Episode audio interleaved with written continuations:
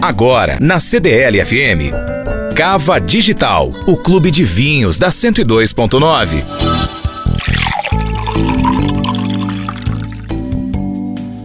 Rolha ou tampa rosca? Qual vinho você prefere? São muitos os mitos no mundo do vinho e durante toda a semana aqui no Cava Digital eu vou desmistificar alguns deles com vocês.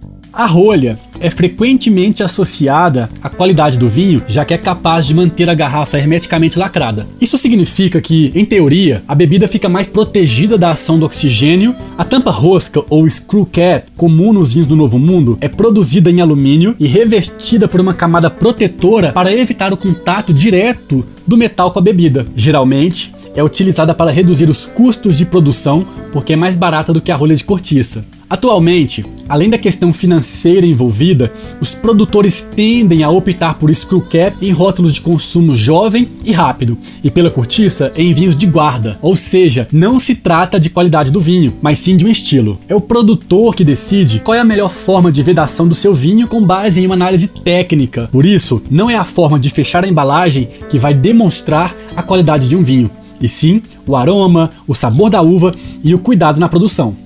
Os melhores vinhos são feitos com uma uva única. Essa afirmação está longe de ser correta. É verdade que a bebida originada de um tipo exclusivo de fruta pode conter características mais marcantes daquela casta específica, mas por si só não garante resultado espetacular. Muitos dos grandes rótulos levam mais de um tipo de uva. Esses vinhos são chamados de assemblage, corte ou blends e podem atingir níveis de excelência se combinados as qualidades de diferentes uvas. Um exemplo é o clássico corte Baudelaire, elaborado em Bordeaux, que combina as uvas Merlot, Cabernet Sauvignon e Cabernet Franc.